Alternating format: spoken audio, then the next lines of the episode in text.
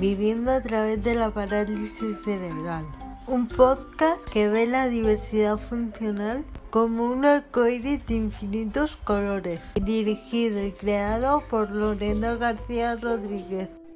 Como siempre, antes de empezar os quiero hacer un pequeño avance.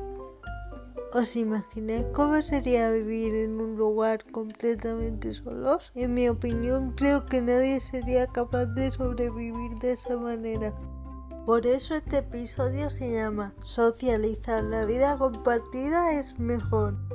Los humanos somos seres sociales. La primera referencia social que tiene una persona es la familia. Las vivencias junto a ellos van forjando nuestra personalidad y definen nuestro comportamiento con los demás. Lo fundamental que a mí me han inculcado es ser feliz ante todo, junto con muchos valores y otras cualidades como perseverancia, superación y optimismo. Gracias a toda esa mezcla mi personalidad tiene unos rasgos tan marcados y hacen que viva mi vida mostrando lo mejor de mí, confiando en mis capacidades y con la mayor de mis sonrisas por bandera. Nunca me ha costado relacionarme con otras personas. Mi personalidad es muy sociable. Eso me ha permitido conocer personas muy distintas a mí y también ofrecer la oportunidad para que me conozcan. Y cuando me conocen muchos se sorprenden porque les muestro todo lo contrario a la idea que ellos pensaban. Pero muchas veces para una persona con discapacidad no es fácil formar un grupo de amigos por timidez o bien por miedo a lo que los demás puedan pensar sobre su discapacidad. Por eso me parece fundamental, empezando por los adultos y continuando por los niños, aprender a convivir con personas que tienen diversidad funcional.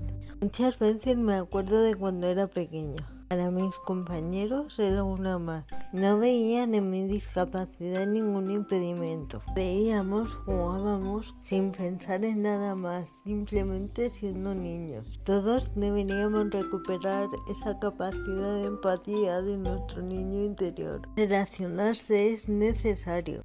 Ganamos en autoestima y desarrollamos habilidades sociales. En nuestro entorno se deben crear y fomentar recursos con actividades de ocio donde se encuentren personas con discapacidad con otras personas sin discapacidad. En general es algo que nos beneficia como sociedad. Ampliamos horizontes, podemos ser más extrovertidos y no solo relacionarnos dentro de nuestro entorno familiar. Puedo asegurar por experiencia propia que se crean grandes vínculos y con el tiempo pueden llegar a convertirse en amistades para toda la vida.